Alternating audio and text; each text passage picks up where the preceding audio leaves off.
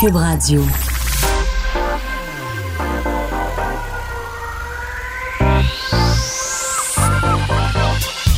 Même l'été, le midi, faut rester informé. Vincent Dessureau. Un été pas comme les autres. Cube Radio.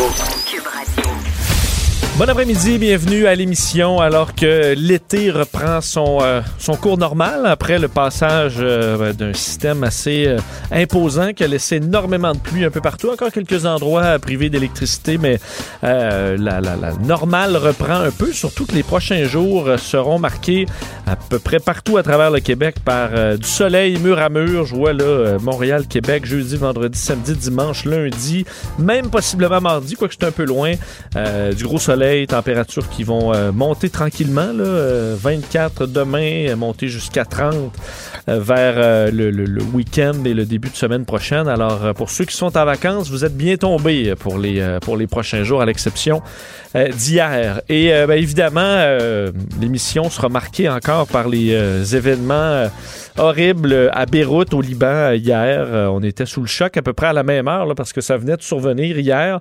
Et ben là, c'est c'est la, consternation euh, sur place. Sachez que dans l'émission, euh, on aura plusieurs intervenants sur le sujet, entre autres Ruba Gazal, député de Mercier euh, de Québec solidaire, qui est né à Beyrouth et qui a publié un message dans les dernières heures très touchant, le montrant elle, toute jeune, dans sa maison à l'époque à Beyrouth. Et la photo d'aujourd'hui avec la maison, en fait, la pièce dans laquelle elle était pratiquement détruite. Alors, une situation très difficile et euh, un peu plus tard à l'émission, euh, dans à peu près une quarantaine de minutes, on euh, se déplacera directement à Beyrouth pour rejoindre une résidente qui a tout perdu. Là, et son, son récit, à mon avis, sera assez bouleversant, sachant qu'elle est tout près d'un hôpital qui a été également détruit. vit avec sa grand-mère, son père, sa mère, sa sœur, une situation qui est, qui est désespérée pour elle et pour bien des, des, résidents. Quand même les derniers, les derniers détails, le bilan qui a augmenté encore un peu, quoi qu'on s'attend à ce que ce bilan continue d'augmenter pas mal dans les prochaines heures et les prochains jours. Mais pour l'instant, fait état de 135 morts, euh, des euh, dizaines de personnes toujours portées disparues, 4000 blessés. Euh, et ben là, l'aide internationale commence à arriver tranquillement parce que tout le monde s'entend là-dessus. ils en auront vraiment besoin et ce rapidement. Là, on, bon, ce qu'on a comme, comme détail par rapport à cette d'urgence, mais le Koweït, entre autres, qui a confirmé l'arrivée d'un avion avec de l'aide médicale. L'Égypte également qui envoie un hôpital de campagne.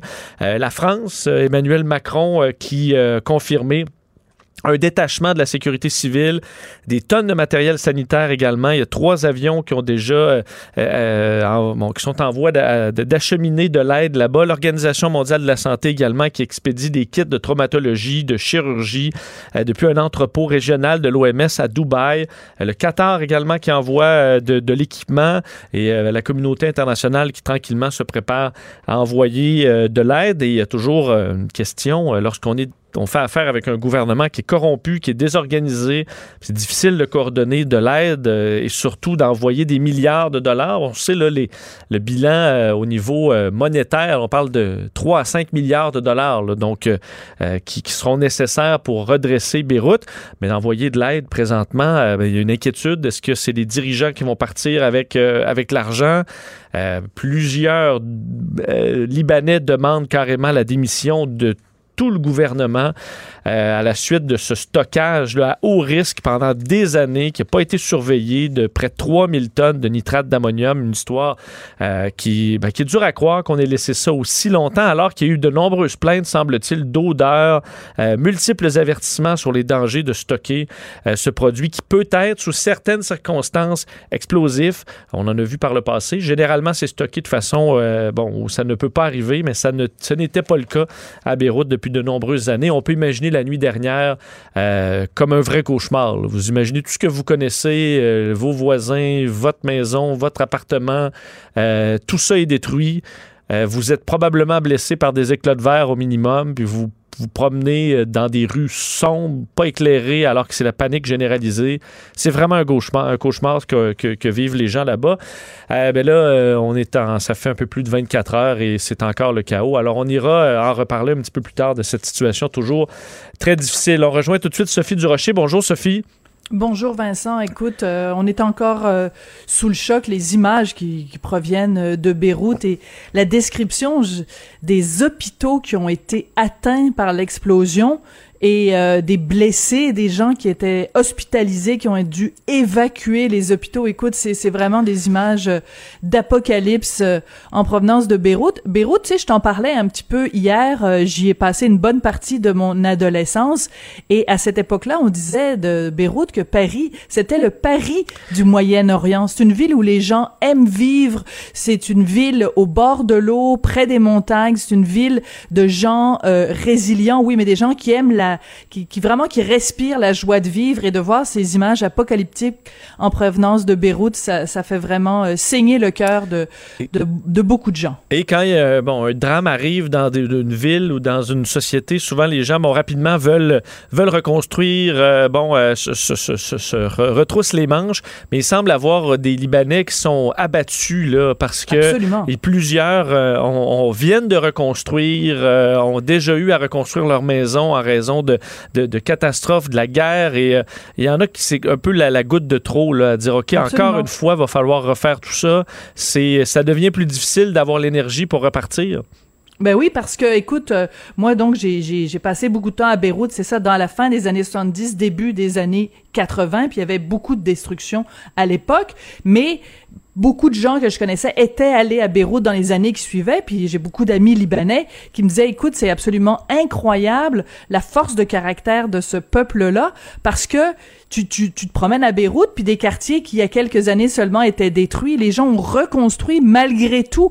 Donc, combien de fois le Liban et Beyrouth en particulier va être capable de se réinventer, de se retrousser les manches? À un moment donné, il y a un découragement naturel, d'autant plus que les derniers mois, tu en, as parlé abondamment euh, hier avec euh, différents spécialistes, mais cette crise économique absolument dévastatrice, jumelée avec la pandémie, tu as tout à fait raison de dire que c'est la goutte qui fait déborder le vase. Tu sais, c'est à un moment donné, on a envie de dire euh, s'il y a quelqu'un en haut, arrêtez de vous acharner sur euh, sur le peuple libanais. Là, c'est trop, c'est trop. Tu peux pas vivre une crise économique plus une pandémie plus une catastrophe naturelle comme celle-là, là, c'est, ça fait beaucoup pour euh, les frêles épaules des Libanais. C'est pourquoi la, communauté internationale devra être là. On verra qu'est-ce qu'on qu'est-ce qu'on peut y faire, nous, euh, dans, dans les, les, prochaines heures et les prochains jours.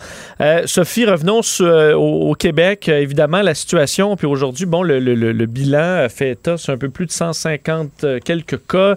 on voyait que ça s'était stabilisé. Là, c'est une légère hausse quand même de cas aujourd'hui, mais on sait que c'est surveillé de très près par la santé publique, évidemment.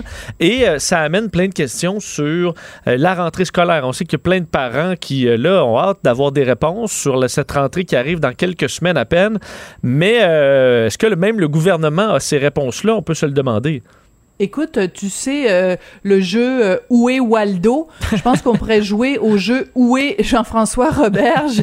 Parce que vraiment, on, on, on, on, le cherche, puis on a beaucoup de questions. Et je trouve que dans ce dossier-là, Marois Rizki, euh, je dis ça au-dessus, au-delà de toute partisanerie politique, là, je prends pas parti pour une, une opinion ou une autre, mais je trouve que Marois Rizki du Parti libéral, qui pose vraiment des très, très, très bonnes questions à Jean-François Roberge, en fait, elle n'a pas elle-même d'enfant enfants mais elle se fait la porte-parole de plein de parents au Québec, écoute, euh, qui, qui vraiment voient arriver la rentrée. On est complètement dans le, on nage dans le, dans le, dans le brouillard, là. On n'a aucune idée vers quoi on s'en va. Je vais juste te donner un, exemple de questions qu'on se pose comme parents. OK? On sait que, bon, on est en pleine pandémie. Et là, moi, j'ai reçu, par exemple, une note de l'école de mon fils, école secondaire, où on nous dit qu'il va devoir se présenter tous les jours avec un masque, son propre gel, gel hydroalcoolique, là, son propre contenant de purelle avec lui. Puis là, je me dis, bon, mon enfant, il se présente à l'école, comment on va savoir est-ce qu'ils vont faire passer un questionnaire qui va devoir répondre tous les jours pour savoir s'il y a des symptômes ou pas? Est-ce qu'on va prendre la température des élèves qui se présentent? Si un élève fait de la température, qu'est-ce que tu fais avec? Tu le retournes à la maison? Oui, mais les parents ils travaillent. Tu contactes les parents? Les parents retournent à la maison. Est-ce qu'il va y avoir un endroit dans les écoles où on va pouvoir isoler les enfants qui seront présentés avec différents symptômes?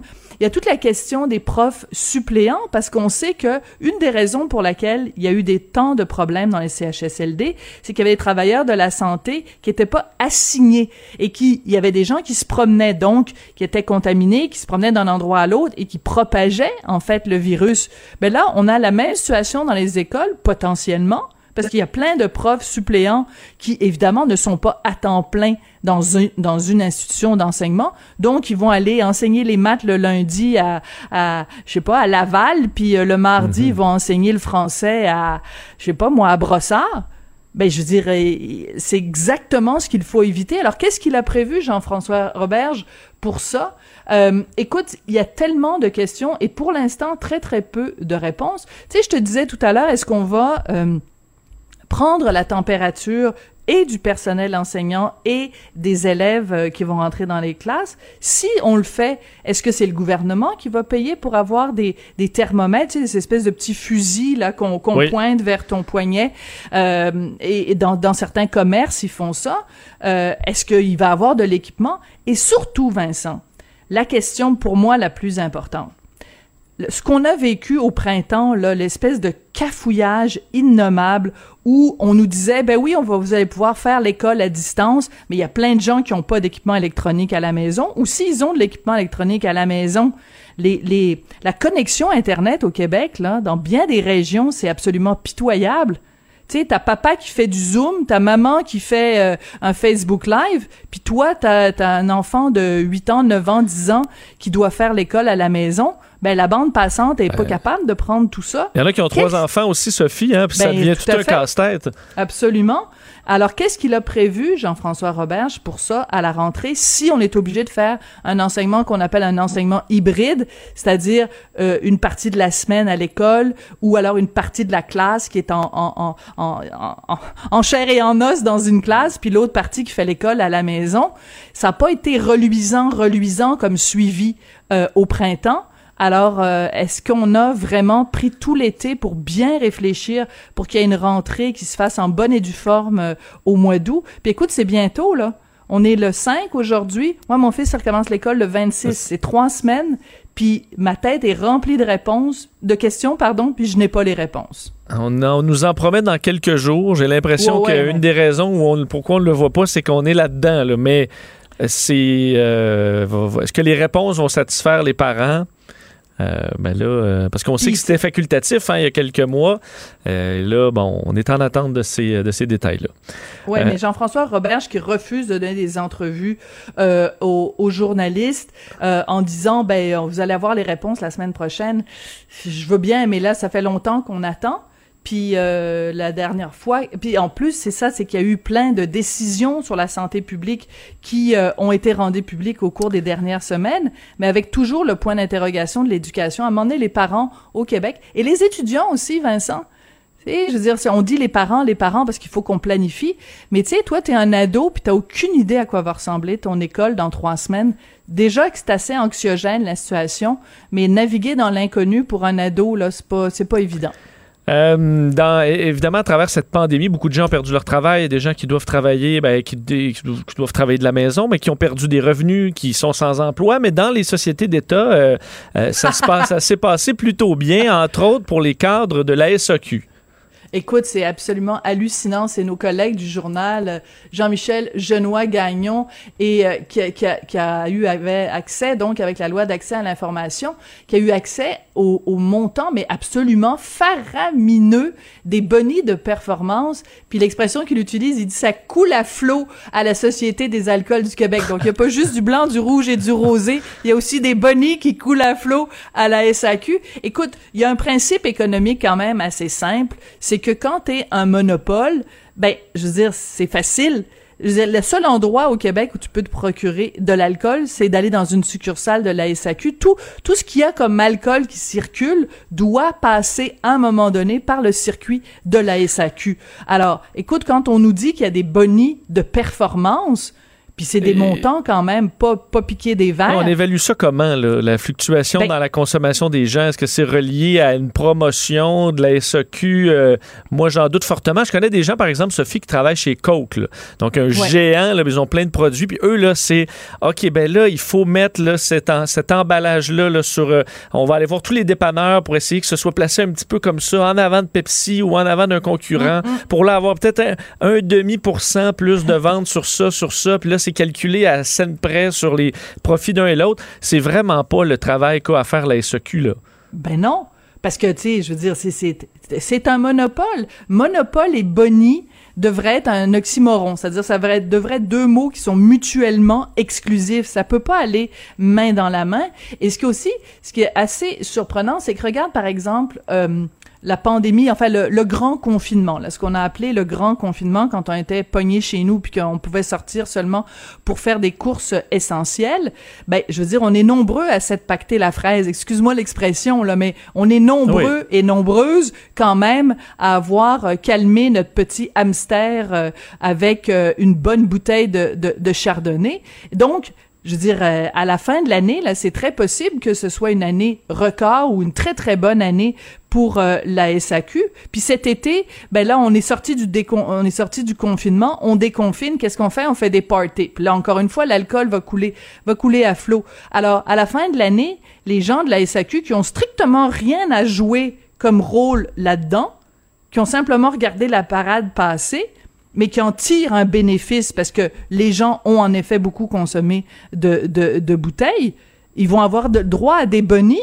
Écoute, euh, c'est comme si euh, je te disais, le seul endroit au Québec où tu peux acheter des pommes de terre, c'est chez au magasin de Vincent Dessureau. Il y a aucun autre endroit au Québec. Puis toi, tu as des succursales partout au Québec là. Tu sais, c'est Dessureau patates. c'est le seul endroit où je peux acheter des patates. Oui. Ah, je suis Ben, pas obligé de mettre la- de, de- de la- de l'argent sur mon affichage. Ben, tu sais, je pense que pas mal tout le monde. Hey, Ginette, on va faire des frites. Où est-ce qu'on s'en va? Bon, on va aller chez Dessureau Patates. Tu sais, je pense qu'à la fin de l'année, tu vas avoir un bon chiffre d'affaires, Oui. Vincent. Même si j'écris euh, mon, mon nom de commerce avec une canne de peinture en aérosol. là. Exactement. je vais en fait vendre que vas-tu te payer mal. un boni à la fin de l'année? Vas-tu te féliciter toi-même en disant, hey Vincent, j'ai fait une sacrée bonne job cette année chez Patates Dessureau, on a bien fait ça. Ben, je le ferais. Ben, avoir le pouvoir, je le ferais. C'est ça. Mais on Bon. doit être surveillé par en haut. Et euh, bon, visiblement, euh, visiblement, c'est pas le cas. Euh, un mot, Sophie. euh, le temps file. Et je veux, Oui, oui, je veux vas-y. revenir sur euh, cette histoire des jeunes Canadiens qui croient plus facilement aux euh, accusations d'inconduite sexuelle en ligne. Là, on en a beaucoup parlé selon un sondage euh, qui, bon, fait que les, les jeunes et les moins jeunes ont une vision différente de ces accusations sur les réseaux sociaux.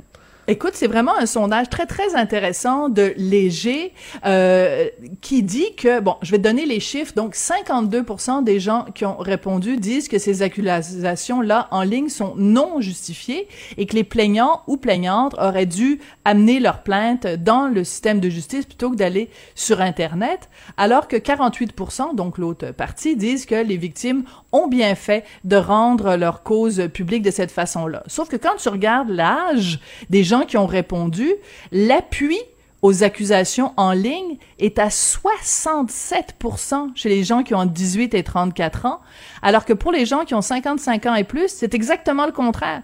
65% des gens trouvent que ces accusations-là sont inacceptables. Donc, tu as vraiment une fracture selon la ligne de l'âge. Les 18-34 ans qui sont beau- beaucoup plus habitués, évidemment, aux médias sociaux que les gens plus âgés disent oui, c'est formidable. Mais moi, ce qui m'inquiète là-dedans, Vincent, c'est que que tu sois familier avec euh, TikTok, euh, Instagram, euh, Facebook ou que tu le sois pas, il y a un principe de base dans notre société, puis je rabats toujours ma vieille rengaine, la présomption d'innocence, le droit à un procès juste et équitable, le droit à une, une représentation, le droit à la défense de tes droits.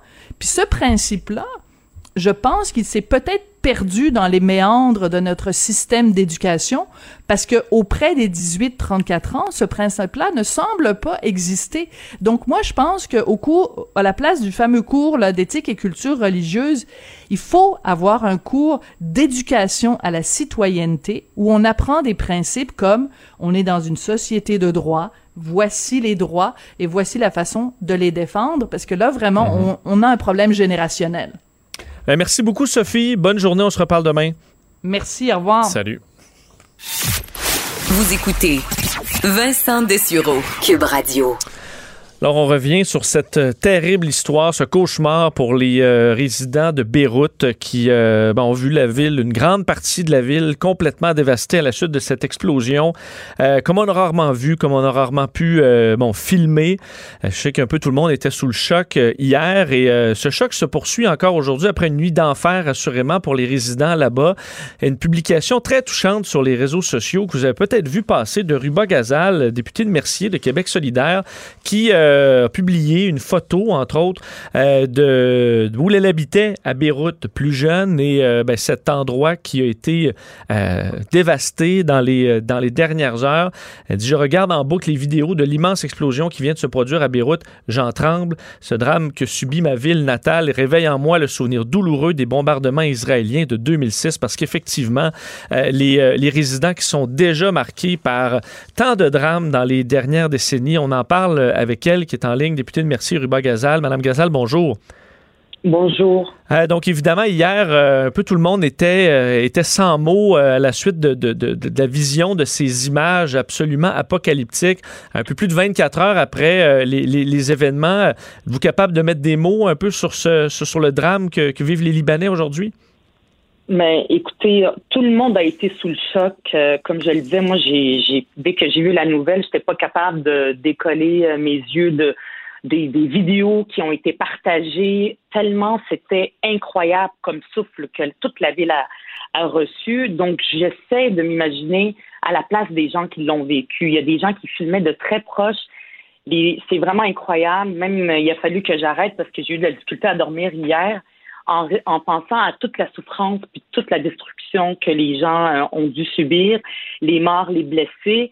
Et euh, d'ailleurs, vous parlez de la photo que j'ai partagée sur Internet, le salon dans lequel j'étais chez ma grand-mère dans le sud de la ville de Beyrouth. Eh bien, la, la destruction, il a été détruit en 2006. Et là, aujourd'hui, on revit euh, les mêmes histoires. Donc, pour dire à quel point cette ville-là, ce pays-là, euh, subit euh, la guerre, des dévastations, des crises économiques, comme s'il avait besoin de, ce qui s'est passé de cette explosion-là d'hier. C'est comme, à un moment donné, est-ce qu'il y a une limite à ce qu'un peuple peut, euh, peut endurer comme souffrance. Et c'est ce que les Libanais sont en train d'endurer. Vos proches et votre famille là-bas, vous avez une nouvelle et tout le monde est en sécurité? Ah oui, la première chose que j'ai faite après avoir, après ça, plongé dans les articles et les vidéos, c'était de m'informer de ma famille. Moi, j'ai, ma famille n'habite pas exactement à Beyrouth. Ils sont dans d'autres villes. Ils ont senti, c'est-à-dire qu'ils l'ont, ils ont entendu euh, le bruit de, de, de l'explosion. Mais par chance, moi, dans ma famille proche, il n'y a personne qui a été touché ou que sa maison a été détruite. Mais évidemment, après m'être informée euh, de, de ma famille, mes oncles, mes cousins, euh, mes tantes. Je me suis informée aussi auprès de mes amis libanais. Il y a une grande diaspora euh, libanaise au Québec et certains, aucun mort, mais il y a eu certains qui ont eu des blessures légères, euh, les fenêtres détruites et tout ça parce qu'ils étaient à quelques kilomètres de l'explosion. Parce que ce qui, me donnait, entre autres, froid dans le dos, Madame Gazal, évidemment, il y a le, choc, l'événement, euh, c'est la destruction, mais cette nuit-là euh, qu'ils ont dû euh, traverser dans les dernières heures où on s'imagine une ville privée d'électricité, c'est déjà effrayant pour certaines personnes quand on manque d'électricité dans nos maisons lors d'un orage. Ou, et là, de se retrouver alors que tout ce qu'on connaît, notre l'endroit où on habite, nos voisins, les hôpitaux, tout est dévasté alors qu'on est dans une noirceur totale et dans la plupart des cas blessés par des éclats de verre. C'est un véritable cauchemar c'est un cauchemar. Puis vous parlez des hôpitaux, déjà qu'il y avait la COVID, aussi en plus de euh, tous les autres problèmes socio-économiques, il y avait la COVID et on euh, et, le Liban a été touché par ça. Donc on disait aux gens qu'il faut faire attention pour pas euh, encombrer les hôpitaux. Ben là, en ce moment, on l'a vu, il y a des gens qui il fallait des blessés, il fallait qu'ils fassent le tour de plusieurs hôpitaux parce qu'on les refusait. L'hôpital était juste incapable d'offrir. Et même, j'ai vu des images de, de, de, gens, justement, même dans l'hôpital où on manquait d'électricité. Et vous savez, au Liban, les, les, les résidents, les gens qui habitent à, à Beyrouth au Liban, sont habitués depuis de très nombreuses années, même après la guerre, à manquer d'électricité. Parce que euh, et, donc ils vivent déjà avec avec ça. Et là, hier, ben, c'est tout simplement exacerbé et multiplié euh, par mille. Donc c'est un véritable cauchemar. Euh, et je, je, je, pense énormément à nos familles, les amis. Et comme je le dis, il y a une diaspora libanaise. Les gens m'écrivent, ils m'interpellent, ils me disent qu'est-ce qu'on peut faire? Euh, et euh, j'ai donné, donné à des organismes, j'ai partagé sur ma, ma, page Facebook et sur Twitter la, la Croix-Rouge la canadienne. Les gens peuvent faire des dons parce que le Liban a besoin de tout. Et j'ai aussi interpellé euh, la ministre euh, euh, Nadine Giraud, ministre des Relations internationales, pour lui demander de faire de que le gouvernement du Québec aussi offre de l'aide au Liban qui en a vraiment, vraiment besoin. Vous avez raison que la communauté internationale va devoir réagir. Elle réagit déjà. Là, on voit qu'il y a de, de, l'aide qui a été envoyée par euh, euh bon, l'OMS, le, gouvernement égyptien, le Koweït également. Euh, vous pensez, pensez-vous que bon, le gouvernement du Québec, mais le gouvernement du Canada aussi, Justin Trudeau devrait annoncer euh, l'envoi d'aide? Est-ce qu'on a des équipes capables de se mobiliser assez rapidement dans des cas de catastrophe? Est-ce qu'on devrait réagir le plus vite possible? Ben, il faut euh, tous les gestes possibles de solidarité envers ce peuple qui est meurtri depuis très longtemps sont les bienvenus. Il faut aider ce peuple-là. Le Québec a une contribution à un, rôle qu'il peut jouer sur la scène internationale et il l'a déjà fait par le passé, euh, par exemple en Afrique de l'Ouest pour l'Ebola, euh, pour Haïti en 2016 et même pour le Liban récemment pour, pour soutenir tous les besoins des réfugiés syriens euh, au Liban. Donc, le gouvernement l'a déjà fait dans le passé. Le gouvernement du Québec, il existe le programme d'aide d'urgence euh, en développement international et c'est pour ça, c'est sur ça que j'ai interpellé la ministre Nadine Giraud. Et, les Québécois ont envie de se tenir debout, de dire, on se sent tellement impuissant hein, quand ça arrive, ce genre de choses-là. Les gens là-bas se sentent impuissants, nous à l'étranger. Donc, c'est normal qu'on ait, qu'on ait envie de, de d'être solidaire avec ces gens-là, de les aider à la mesure de nos moyens et on a la capacité de le faire et il faut absolument le faire. Surtout maintenant dans cette situation d'urgence, une crise humanitaire que le Liban vit depuis longtemps qui est encore euh, multipliée par mille aujourd'hui. Très rapidement, on a pu voir entre autres le, premier ministre euh, qui euh, bon promettait une enquête et bon que tout le monde euh, allait, on allait trouver les, responsables. On comprend que c'est une négligence crasse sur, des années visiblement, qui, est peut-être un, peu tôt là pour les enquêtes dans la mesure où la priorité doit être de sortir les gens des décombres, d'offrir des soins de santé aux gens, de l'eau, de l'électricité. Mais bon, cette enquête, on devra la faire et trouver des responsables. Avez-vous quelques confiance que ce soit que ce gouvernement et les autorités pourront euh, euh, mettre les responsables derrière les barreaux? Écoutez, les, euh, les, Libanais se sont soulevés à plusieurs reprises contre leur gouvernement corrompu qui ne prend pas soin de, la population, ne serait-ce que les services minimums, comme par exemple, je parlais de l'électricité, le service de la collecte des déchets, et, là, cet entrepôt qui est, là depuis des années, dont personne ne s'occupait. malheureusement, le, peuple québécois, le peuple libanais euh, et dans un pays euh, euh, ne peut pas compter sur la classe politique qui est là actuellement. C'est vraiment une négligence criminelle qui a eu lieu dans ce pays-là. Et là, le premier ministre dit que libanais, il dit que les responsables vont payer. Je veux dire, s'il avait une moindre euh, la, moins, je veux dire, quel sans-gêne devrait tout de suite donner sa démission à la suite de ce qui est arrivé. Tout son gouvernement doit le faire. Il y a des Libanais qui le font, qui, qui font cet appel-là. C'est à eux de le faire, c'est pas à nous.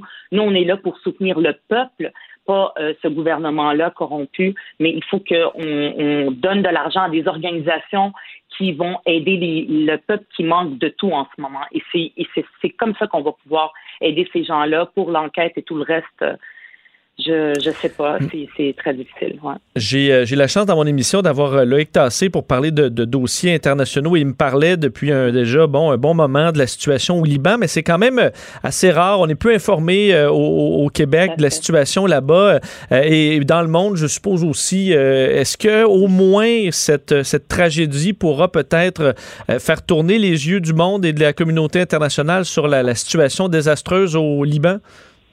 Mais ben, je l'avais dit euh, dans d'autres entrevues que j'ai fait où je trouve que si, qui est dommage, c'est que nos yeux se tournent vers ce peuple-là qui souffre depuis très longtemps, uniquement quand des catastrophes comme celle de l'explosion d'hier arrivent. C'est dommage, mais si on peut avoir un peu d'espoir pour la suite, peut-être que peut-être que si les gens qu'on détourne pas nos yeux, qu'on regarde ce qui se passe en ce moment, puis que ces gens-là ne pourront pas s'en sortir sans l'aide internationale c'est tout simplement impossible à cause de leur situation politique et le marasme dans lequel ils vivent depuis des années. Donc, ils criaient déjà famine, euh, même avant, euh, avant, pendant la COVID et même avant. Euh, et les gens euh, se soulevaient, mais ils avaient peu, euh, il y avait beaucoup, beaucoup d'indifférence à l'international et donc on a cette responsabilité de, se tourner vers eux. Fait que s'il y a un espoir, ce serait celui-là. Ça a pris malheureusement une catastrophe extraordinaire pour que les gens se préoccupent de ce peuple martyr. Et peut-être un rappel pour ceux qui veulent aider, ce, que, ce que vous suggérez aux gens, c'est de faire des dons à la Croix-Rouge canadienne? Oui, par exemple, il y a d'autres, il y a d'autres qui circulent sur les réseaux sociaux, peut-être Oxfam Québec. Moi, c'est celui-là que j'ai relayé. Les gens ont confiance, ils, on, reconnaît ces organisations-là, ils ont l'expérience. Donc, euh, sur ma page Facebook Ruba Gazal, j'ai, j'ai euh, relayé le, site euh, de la Croix-Rouge canadienne. il peut y avoir aussi d'autres qui circulent. Donc, il y a des gens qui se mobilisent aussi, la diaspora libanaise, pour recueillir de l'argent, les donner à la Croix-Rouge. Donc, je, je, sais que les Québécois sont généreux, ils ont envie de contribuer, d'être, solidaires avec le peuple libanais l'occasion de le faire maintenant. Oui, ils le sont rappelés d'être prudents sur les, des organismes. Des fois, il y a des gens mal intentionnés, donc faites bien de, de promouvoir des organismes bien, bien connus, entre autres la, Croix-Rouge canadienne. Ruba Gazal, ben, on a une pensée pour, pour vous, pour vos proches qui, au, euh, qui, sont au, Liban euh, et euh, en espérant que les choses s'améliorent le plus vite possible pour eux. Merci d'avoir été avec nous aujourd'hui. Merci, merci beaucoup. Au revoir. Ruba Gazal, député de Mercier de Québec solidaire. Le, commentaire de Loïc Tassé, un politologue pas comme les autres. On rejoint tout de suite Loïc Tassé. Bonjour Loïc. Bonjour. Euh, évidemment, on se retrouve un peu plus de 24 heures après euh, ce, drame euh, épouvantable. Qu'est-ce qu'on sait de plus sur la situation à Beyrouth? Ben, on sait un peu plus de choses. bon, effectivement, comme on en parlait hier, ça semble être de plus en plus un accident. on sait que c'est de, des matières très explosives qui ont explosé là. On sait qu'en fait, c'était un cargo russe qui avait transporté en 2014 euh, euh, ce, nitrate de la Géorgie et qui s'en allait vers le Mozambique.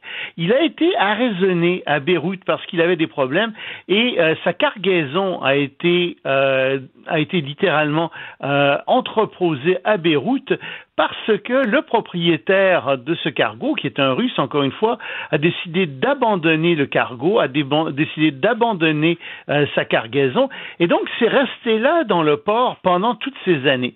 Ce qui est très intéressant, c'est qu'au cours des trois dernières années, les autorités portuaires du port de Beyrouth ont avisé les autorités politiques à au moins cinq reprises dans diverses lettres en disant écoutez, c'est une bombe à retardement qui est là, il faut absolument déplacer ça. On peut faire plusieurs choses. On pourrait, si vous voulez, euh, on, pourrait euh, vendre, revendre cette, euh, ces produits très explosifs. c'est pas des déchets, il faut rappeler, ça a une valeur. non, non, non, non, non. Euh, c'est euh, du, du, nitrate d'ammonium, je pense bien. Oui. Et euh, ça sert à l'engrais. Ça, ça sert. C'est pas explosif en, en soi, mais s'il y a des conditions, c'est-à-dire si c'est chauffé à une certaine température, ça peut exploser. Et donc on, on dit on peut l'exporter, on peut le vendre, on peut faire toutes sortes de choses. Résultat, eh ben, ces gens qui ont averti les autorités portuaires ont été emprisonnés aujourd'hui. Parce qu'il faut trouver des coupables, vois-tu. Et euh, les coupables, bah, c'est forcément les autorités portuaires en, en premier lieu pour les dirigeants politiques au Liban. Le problème, c'est que les Libanais, eux, sont désespérés par leurs autorités politiques et ils savent bien que le fond du problème, et on en avait parlé hier et c'est ressorti avec force euh, dans les médias libanais aujourd'hui, c'est que le régime est très corrompu. Ce régime est un régime euh, où chacun, euh, où il y a des petits clans avec du clientélisme et ça fait en sorte qu'on n'arrive pas à diriger ce pays du tout. On a beaucoup de problèmes à le diriger. Euh, ce, drame qui vient, cette tragédie qui vient de se produire est une tragédie qui malheureusement jette une lumière très crue sur les problèmes politiques et économiques euh, au Liban. Alors, euh, évidemment, qu'est-ce qui va se produire, on ne sait pas. Tu sais, tu parlais d'aide pour les Libanais, mais je ne sais pas si tu as vu sur les images, il y a un grand silo à grains euh, qui a été détruit au port de Beyrouth. Mais ce silo à grains, il assurait 85% de l'approvisionnement en céréales du Liban. Alors, tu imagines le problème immense qu'il va y avoir parce que les Libanais, ils importent 80% de tous les produits qu'ils consomment et Euh, donc, il y a 40% à peu près, de plus de 40% de tous les produits qui sont consommés au Liban qui passent par le port de Beyrouth. Or, le port est complètement détruit. Euh, on va pas pouvoir le reconstruire avant un certain temps. Tu vois, euh, le, le, le, c'est épouvantable. Les, les, les, Libanais se retrouvent dans une situation épouvantable. D'autant plus que depuis des millénaires, je te dirais, les Libanais ont construit leur force sur le commerce sur l'import-export, euh, leur port est vraiment le cœur de l'économie euh, libanaise. Et il faut bien comprendre ça pour comprendre la situation désespérante dans laquelle se retrouvent les Libanais. Ils ont été en guerre, ils sont déjà passés par des périodes difficiles, ils vont s'en sortir, mais c'est sûr qu'ils ont besoin d'aide. Et je te signale d'ailleurs qu'il y a Emmanuel Macron, le président de la France, euh, qui euh, se rend mercredi après-midi, donc euh, maintenant, qui se rend là aussi pour parler avec les dirigeants, pour essayer de voir ce qu'ils pourraient faire comme aide, ce qu'ils pourraient donner comme aide. En fait, tous les pays du monde se mobilisent pour essayer d'aider ces pauvres Libanais. Parce qu'on comprend, vu la, situation dans le port et aussi l'urgence d'agir, ce sera davantage pont aérien qui, va envoyer de l'aide là-bas, mais ça prend de la logistique, ça prend des installations et ça, ça peut prendre un certain temps avant d'être, euh, disons, euh, fonctionnel et efficace. Oui, oui, absolument. Et puis, en passant, il y a des centaines de milliers de réfugiés syriens qui sont là aussi. Comment est-ce qu'on va approvisionner les camps de réfugiés? Tu sais, euh, c'est vraiment une tragédie ce qui s'est produit là, et c'est une tragédie qui aurait pu être évitée. C'est une, tragédie euh, contre laquelle un certain nombre de personnes avaient mis euh, les Libanais en garde et les autorités politiques en garde, et il n'y a rien qui a été fait. Alors maintenant, évidemment, on essaie de réparer des pots cassés, mais c'est une tragédie. Il y a encore plein de gens qui vont mourir. Tu sais, on est rendu, il va y avoir plus de 3000 blessés, il y a une centaine de disparus, plus de près, près de 200 morts. Euh, le nombre de morts va encore beaucoup augmenter. Euh, je pense qu'il faut être solidaire des Libanais et comme te disait l'introductrice tout à l'heure, si on veut donner, faut donner à des organismes qui sont reconnus comme la Croix-Rouge et spécifier qu'on veut que l'argent aille au Liban. Un mot sur. Ben, avant, j'ai une, question pour toi, Loïc, parce que j'écoutais euh, hier euh, le réseau CNN qui, euh, me semble, par le passé, était la référence pour les couvertures à l'international. Il y avait même quelqu'un sur place devant décor bon, qui, mhm. avait souffert de l'explosion.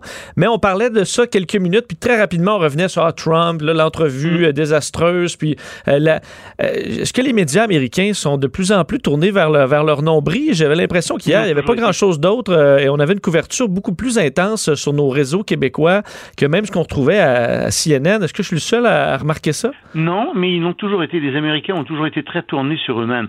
Et c'est comme ça même en relations internationales, en sciences politiques. 90% des articles en sciences politiques portent sur les États-Unis.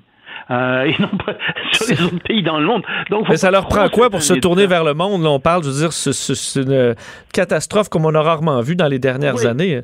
Oui, oui, mais ils vont en parler, ils en parlent, mais remarque qu'il y a le problème de la COVID-19 aux États-Unis qui les prend, euh, qui les étreint. Il y a les, euh, il y a bien entendu euh, toutes les élections qui arrivent dans trois mois, et puis il y a aussi le problème euh, de, de, de l'économie américaine qui va très très mal. Donc euh, ils ont comme réflexe de parler d'eux-mêmes, de se regarder eux-mêmes, et, et, et c'est ça qui est en train de se produire beaucoup. Parlons d'eux, euh, justement, euh, Loïc, parce qu'on attend, et ce sera, veut, veut pas, euh, la prochaine étape importante là, vers les, présidentielles. qui Joe Biden va choisir comme ben, candidate à la vice-présidence? On dit candidate parce qu'on sait que ce sera une, femme, donc la colistière de Joe Biden. Et on comprend que cette liste, elle était non, ben, assez longue un certain temps, mais se réduit assez vite. Il y aurait plus que deux personnes sur la liste. Il faut être très prudent parce que ce sont des rumeurs, mais normalement Biden doit annoncer la personne cette semaine, peut-être aujourd'hui, demain, après-demain. Et il y aurait donc deux personnes qui seraient là. Il y aurait d'abord euh, Kamala Harris, qui est appuyée par euh, le clan Clinton, et Susan Rice, qui est appuyée par le, le clan Obama. Et avant de te parler d'elle, je veux juste te dire que Biden a dit qu'il choisirait la personne avec qui il a le plus d'affinité. Alors, si on suit ça, ben, ça devrait être Susan Rice, parce que Susan Rice, elle a travaillé avec lui alors que Biden était vice-président, elle a travaillé avec lui, elle était à l'ONU, il la connaît bien, donc on irait de ce côté-là. Mais il y a le parti aussi qui joue un rôle, le Parti démocrate qui fait des sondages. Et moi, je serais pas étonné que dans les sondages, ce soit plutôt euh, Kamala Harris qui soit choisie.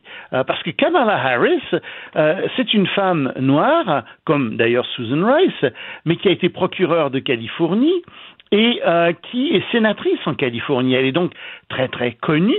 C'est quelqu'un aussi qui est assez proche du Québec. Parce que figure-toi que sa mère, après qu'elle ait divorcé, est venue travailler à Montréal au Jewish Hospital, euh, donc où elle était euh, spécialiste en, en, endocrinologie.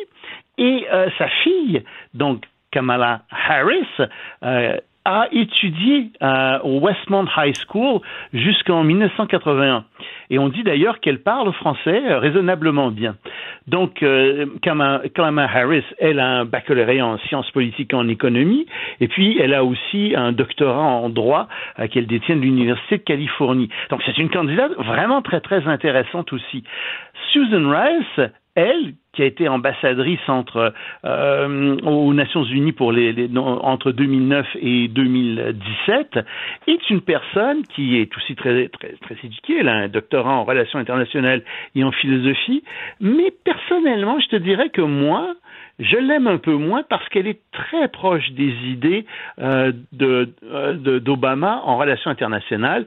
J'ai lu des articles d'elle et je la trouve extrêmement idéaliste dans le sens où euh, elle est très naïve, me semble-t-il, dans son approche des relations internationales, et euh, c'est ce qu'on peut reprocher à, Obama, justement. Mais d'autres disent qu'elle permettrait euh, aux États-Unis euh, d'avoir de meilleures relations avec plusieurs pays dans le monde, mais personnellement, je préférerais quelqu'un qui a une approche un peu plus réaliste. Donc, c'est ces deux personnes-là, Susan Rice et Kamala Harris qui sont vraiment euh, en ce moment, euh, mm. semble-t-il, au, au, au, au, sommet. Là. Il y a un choix entre ces deux-là qui doit être fait. Un autre volet de ces présidentielles, c'est le dossier du vote par la poste, évidemment, qui fait beaucoup jaser. Trump étant, ben, euh, disons, euh, ayant des opinions euh, tranchées sur, sur le sujet. et ben, ça continue de faire, de, de déchirer aux États-Unis. Oui, mais tu sais, c'est très simple les deux tiers des gens qui votent par la poste, deux tiers, votent pour les démocrates. À partir du moment où on comprend ça, on comprend que les républicains, ben, ils veulent pas euh, qu'il y ait de, le plus de votes par la poste qu'il en faut, et surtout pas Donald Trump. Euh, donc, Donald Trump a mis à la tête de la poste quelqu'un qui lui est très très fidèle et qui fait tout pour ralentir le service postal sous prétexte de coronavirus, n'est-ce pas? Parce qu'il faut faire très attention aux courriers qui pourraient être contaminés. Il faut que les gens soient à distance des uns des autres. Alors, il ralentit tout le service postal au maximum et c'est ça qui pose problème en ce moment aux États-Unis parce que en même temps, il y a une quarantaine d'États américains qui essaient de faire la promotion du vote euh, par courrier et euh, Donald Trump lui essaie de s'y opposer par tous les moyens euh, qu'il peut. Il essaie de rendre ça illégal. Pas sûr qu'il gagne là-dessus, mais c'est certain que ça va lui permettre euh, de contester le résultat du vote euh, si jamais il perd aux élections présidentielles. Euh, un mot sur Taïwan. Pour la première fois depuis 1979, un ministre américain qui s'y rend. Oui, c'est le secrétaire d'État, donc l'équivalent d'un ministre, à la santé qui va se rendre là. Et c'est très important symboliquement, parce que effectivement, Taïwan, euh, bah, les États-Unis avaient cessé de reconnaître Taïwan comme étant un État indépendant, donc il n'y avait plus d'ambassade des États-Unis à Taïwan comme tel. Euh, les autres pays ont fait la même chose, le Canada aussi, bien d'autres pays, mais on avait quand même des bureaux qui étaient là, qui étaient l'équivalent d'une ambassade. Hein. On n'appelle pas ça une ambassade, mais on a l'équivalent Donc, si tu veux, on est vraiment au niveau symbolique. Sauf que donc, il va y avoir une visite du secrétaire euh, d'État américain à la santé qui va aller directement à Taïwan, donc sans passer par Pékin. Et ça, ça choque énormément hmm. euh, la Chine euh, continentale qui dit, écoutez, euh, qu'est-ce que vous êtes en train de faire? C'est une manière indirecte de reconnaître Taïwan. Et euh, ils sont en train de dire, ils vont très loin, ils disent, écoutez, vous êtes en train de mettre en péril la paix mondiale en faisant ça. C'est ce que les Chinois disent. Euh, bon, c'est un peu exagéré, on est dans le symbole, on est dans l'enflure, mais il faut remarquer ce que les Américains font au niveau international. Je t'en parle fréquemment parce qu'il y a vraiment, on voit vraiment que la Chine et les États-Unis sont sur une trajectoire de collision euh, depuis euh, des mois, et c'est en train ouais. cette collision, et on est en train vraiment de la voir se développer sous nos yeux. Bon, on est en escalade, ça, c'est clair. Merci Loïc, on se reparle demain. Salut, à demain. Salut. Vincent Dessureau. passionné d'actualité et d'aviation. Bon, il pilote pas seulement un avion, il pilote aussi une émission. Vess. Vincent Dessureau, Cube Radio. On est de retour et un mot sur la situation euh, par rapport à la COVID-19 euh, ici au, euh, au Québec. Mais je vous le disais en début d'émission, 155 nouveaux cas, deux décès, deux personnes de moins aux soins intensifs, deux personnes de moins hospitalisées. Donc, assez similaire aux chiffres des derniers jours. légère hausse peut-être par rapport aux, journées précédentes. Rien de, rien de trop grave quand même, quoi qu'on surveille la situation de, de près. ça nous amène bon, à attendre ces détails pour la rouverture des écoles dans les, euh, dans les prochains jours. On apprenait entre autres qu'aujourd'hui, Ottawa a annoncé euh, s'être entendu avec Moderna euh, et Pfizer Biotech qui vont sécuriser des doses de deux vaccins contre la maladie. En fait, lorsqu'on aura ce vaccin, évidemment, il faut les, faut les produire et produire en grande quantité. Alors, c'est, ce sont des ententes qui permettront une approche agressive pour permettre l'accès au vaccin. C'est ce que on, bon, le gouvernement du Canada a annoncé dans les dernières Alors, ce sera disponible, on parle 2021 au Canada, évidemment, si les essais sont concluants. Alors, c'est toujours 2021 euh, euh, en, entre parenthèses. Alors, on verra euh, de quel côté ça prend cette, cette annonce, alors que les États-Unis, aujourd'hui, c'était 1300 morts de la COVID-19 en 24 heures. Alors, une situation encore, encore difficile. évidemment, revenir sur, sur Beyrouth et bon, tout ce qu'on entend, les images qu'on voit nous donnent froid dans le dos, évidemment. C'est une situation qui est apocalyptique pour les résidents de Beyrouth. depuis hier, ça fait un peu plus de 24 heures, on le sait. Puis encore, euh, bon, plus on voit des images, plus euh, on comprend l'ampleur de la destruction, alors que le bilan fait état de 135 victimes, 4000 euh, blessés, un bilan qui, ben, évidemment, va augmenter, peut-être même pas mal, sachant qu'il y a encore des gens coincés. il y a des corps également et des gens qui sont portés disparus depuis hier. Alors, une situation qui est, qui est dramatique et, bon, évidemment, on a une pensée pour, pour tous les résidents de Beyrouth qui doivent traverser une épreuve de plus. Et on rejoint tout de suite euh, directement à Beyrouth, euh, en direct, une nutritionniste et résidente euh, de Beyrouth, durement frappée par la tragédie d'hier, Rana Aboumrad. Madame Aboumrad, bonjour. Bonjour. Parlez-nous tout d'abord de la situation actuelle. bon, vous et vos proches, êtes-vous en sécurité? Quelle est, fait, où êtes-vous et comment ça se passe présentement autour de vous?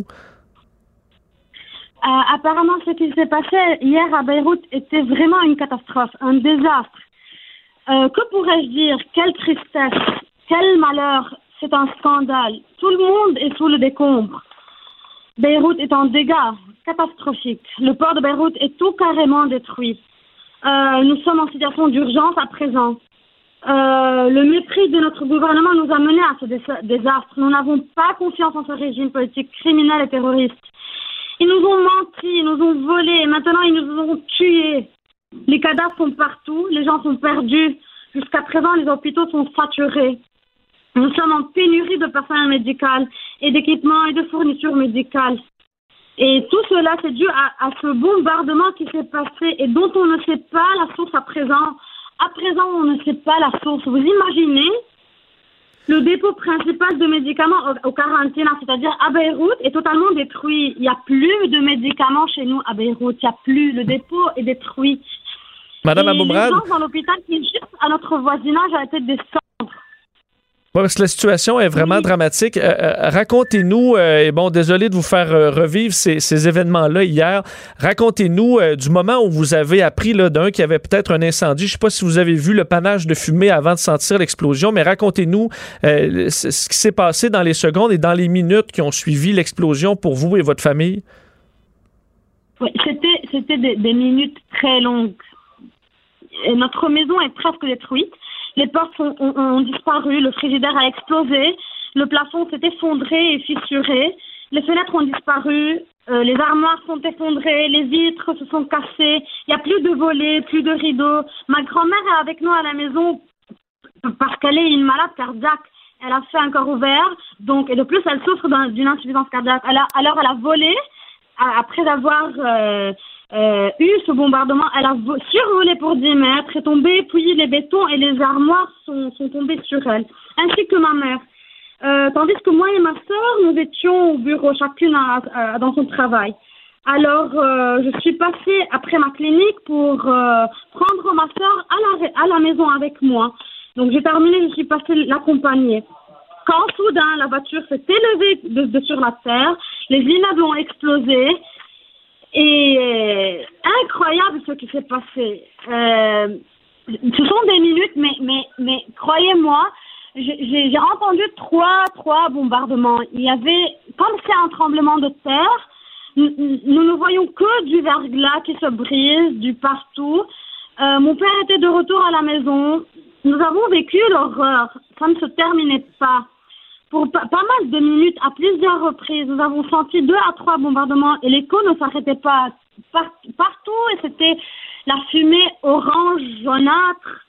Euh, on ne sait pas vraiment c'était quoi. Euh, Madame Les voitures se sont brisées. Mon père a transporté des victimes sur la route. Une dame avait du verglas dans le dos, comme si elle a été poignardée du dos, et toute couverte du sang. Et malgré tout ce, qui, tout, tout ce que je vous raconte, euh, aujourd'hui, notre ministre de l'Intérieur déclare que ce n'est qu'un dépôt de feu, de feux d'artifice mal stocké au port. Mais moi, je doute. Je doute fort.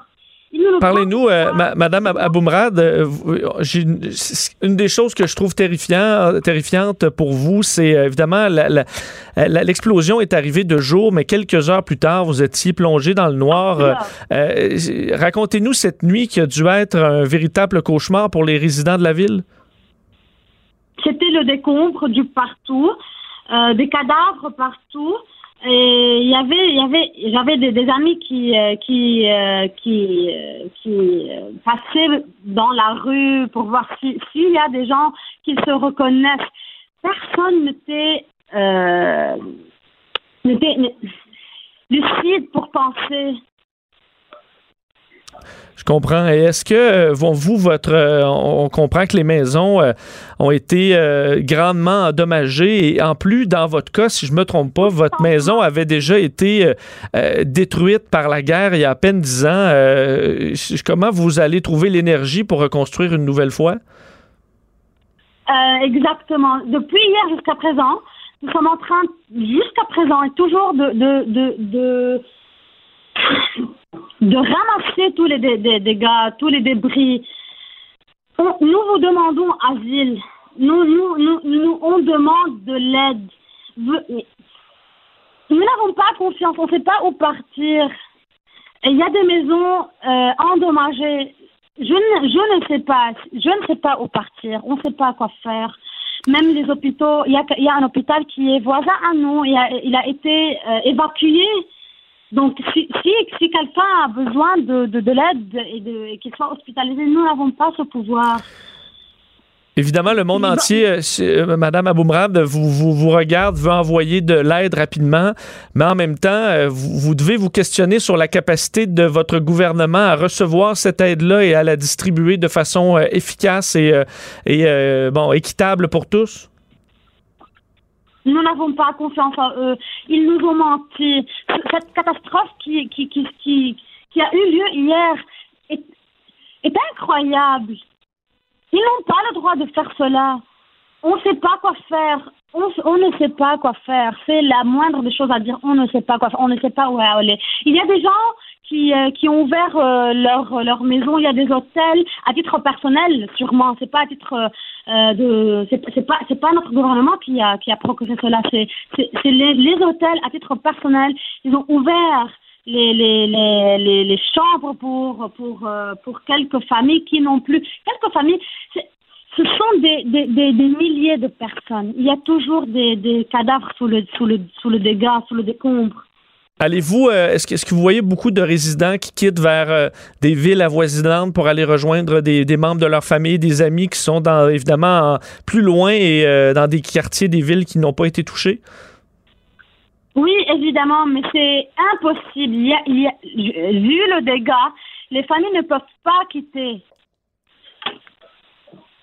Comment, ce, comment les réseaux, vous nous parlez là, présentement, euh, je suppose quand même que les communications euh, doivent être difficiles. Est-ce que vous êtes toujours dans... euh, Est-ce que vous allez entamer une nouvelle nuit dans le noir à Beyrouth où l'é- l'électricité est revenue et les communications sont plus faciles? Par nous la situation en ce moment. Pas de réseau, pas d'électricité également. Et vous restez euh, près de l'hôpital Saint-Georges. Vous nous en avez glissé un mot tantôt, mais cet hôpital, la rue, euh, fait bon, de, de, votre quartier là où vous êtes sur la rue Saint-Louis, euh, dévasté. Donc, on comprend que les hôpitaux qui étaient déjà surchargés par la, la COVID-19, certains de ces hôpitaux-là sont devenus complètement, euh, bon, en incapacité de, de, fournir quelconque service que ce soit. Là.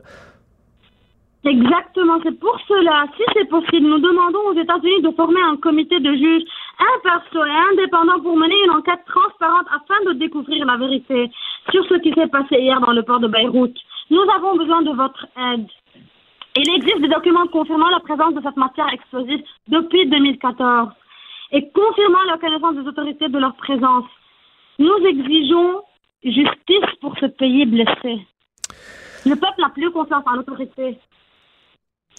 Nous demandons à la communauté internationale de faire pression pour créer une commission d'enquête internationale au titre du chapitre 7 pour désigner les responsabilités et nous protéger. On, on vous demande asile. Nous avons besoin des médicaments, des fournitures médicales. Nous sommes en pénurie. Ben, votre appel euh, est entendu. Euh, Rana Aboumrad, merci infiniment euh, de malgré vous vous retrouvez toujours dans les décombres, de nous accorder ces, quelques minutes. On, a une grande pensée pour vous. On a invité d'ailleurs et on les invite encore, les, Québécois, les Canadiens, à donner à la, Croix-Rouge. On sait qu'en espérant que le gouvernement canadien puisse vous envoyer de l'aide le plus rapidement possible. on pense à vous. Occupez bien de vos proches, proches et restez, restez en sécurité. Merci de nous avoir parlé. Merci à vous. Venez nous aider directement et face à face. Venez en équipe. Nous n'avons pas confiance en, en, le gouvernement. Venez vous directement. C'est dit. Rana Boumrad, merci beaucoup. Et merci à vous. On se demande s'il s'agit d'un abus ou d'un stockage inapproprié. Est-ce un bombardement, oui ou non? Nous n'avons aucune idée. On va suivre ça euh, de près. Merci encore, euh, Rana, nutritionniste et résidente euh, à, Beyrouth. Donc, vous l'avez bien compris, encore, encore sous le choc. On, donc, sa maison complètement détruite. elle habite donc près, on dit, d'un hôpital qui a été détruit également. Vit avec sa grand-mère qui est cardiaque. Elle nous a décrit sa grand-mère a été soulevée de terre par le souffle de l'explosion, euh, reçu les, armoires sur elle. Euh, son père, sa mère et sa sœur demeurent là, mais ils étaient, eux, euh, dans... bon, sa mère et la grand-mère dans la maison, mais elle, sa sœur et son père étaient en automobile et ont été, parle d'un véhicule soulevé de terre par le souffle de l'explosion. Plus de fenêtres, plus de portes, plus d'eau, plus d'électricité. vous imaginez la nuit d'horreur qu'elle nous a rappelé alors qu'ils ramassaient les morceaux de leur maison en ruine dans la noirceur la plus totale en entendant, euh, bon, en transportant euh, des victimes, décrivait que son père avait transporté des, euh, des blessés comme il pouvait. Et leur maison, euh, pour combien de fois vous avez eu à reconstruire votre maison, c'est probablement zéro. Mais eux, leur maison avait déjà été détruite par la guerre il y a un peu plus de dix ans. Euh, c'est que sa mère, lui, euh, aurait crié, c'est ce qu'elle nous racontait en pré-entrevue, là, euh, combien de fois va falloir reconstruire et qu'il n'y avait plus d'espoir. On comprend que ça peut être facile de baisser les bras après euh, autant de drames et après avoir dû reconstruire et reconstruire, à quel point le mauvais sort peut s'acharner sur un seul peuple. Alors on le sent, le, découragement, euh, on sent la frustration, on sent qu'ils sont exténués euh, et on sent la violence au niveau du discours par rapport au gouvernement. Je voyais qu'il y a des mots-clics, des hashtags, pendez-les, pendez-les en parlant du gouvernement, un gouvernement qui est corrompu depuis des années, qui s'en met plein les poches. Et là, on doit se retrouver avec ces gens-là qui vont coordonner une des plus euh, grandes missions euh, d'aide pour une ville qu'on a vu dans les dernières années. Alors, euh, c'est pour ça qu'on sent un appel à y aller directement. Là. Est-ce que l'ONU, est-ce que le FMI, le Fonds monétaire international, peut carrément prendre sous tutelle en échange d'aide cette ville et le pays en entier? Assurément qu'il y a des questions à se poser. Le, c'est que c'est un pays en ruine. Le Fonds monétaire international promettait des milliards en aide, mais avec un paquet de conditions, conditions qui ne semblaient pas acceptées par le gouvernement. Est-ce que, là, acculés au pied du mur, euh, ils pourront être plus souples et accepter euh, cette tutelle et que l'aide se rende aux bons endroits? Malheureusement, ce n'est pas fait. Alors, on sent un grand, grand découragement chez la population, une situation... Euh, catastrophique. Il faut dire, là, il est, enfin, on est en début de nuit à Beyrouth. ceux qui ont peur, qui ont peur du noir, qui ont peur lorsqu'il y a des pannes d'électricité, ben, c'est une autre nuit dans le noir et de désespoir pendant plusieurs heures. Alors, euh, c'est dur d'entendre ces, témoignages qui nous provenaient de Beyrouth. On s'arrête et on vient. Ici, pas de contrôle C, contrôle V. On laisse les autres se copier entre eux. Vous écoutez Vincent Dessureau. On est de retour, encore un peu euh, sous le choc. C'est euh, rare qu'on fait des entrevues euh, directement dans des drames pareils. Alors, vraiment, ça, secoue un peu tout le monde. revenons quand même sur une autre situation grave au niveau mondial que cette pandémie. Sachez qu'il y a un petit peu de nouveau. je vous disais, là, aux États-Unis, la situation qui... en fait, le nombre de cas, même le nombre de décès au quotidien semble un peu plafonner. évidemment, ça plafonne dans une... une ça plafonne haut, là. Euh, mais au moins, on tape un peu la courbe ces jours-ci aux États-Unis, euh, mais qui ont quand même enregistré 1302 nouveaux décès hier euh, dans les dernières 24 heures, selon l'Université de Johns Hopkins, qui garde ces statistiques-là toujours à jour. 156 000 décès, donc c'est le dernier bilan. encore 54 000 presque cas d'infection sur une seule journée. Alors, un bilan assez, assez difficile. On approche en fait des 5 millions de cas aux États-Unis. Sachez que dans les dernières heures, on apprenait que euh, l'État de New York va mettre en place des postes de contrôle. En fait, c'est une des dernières nouvelles d'aujourd'hui.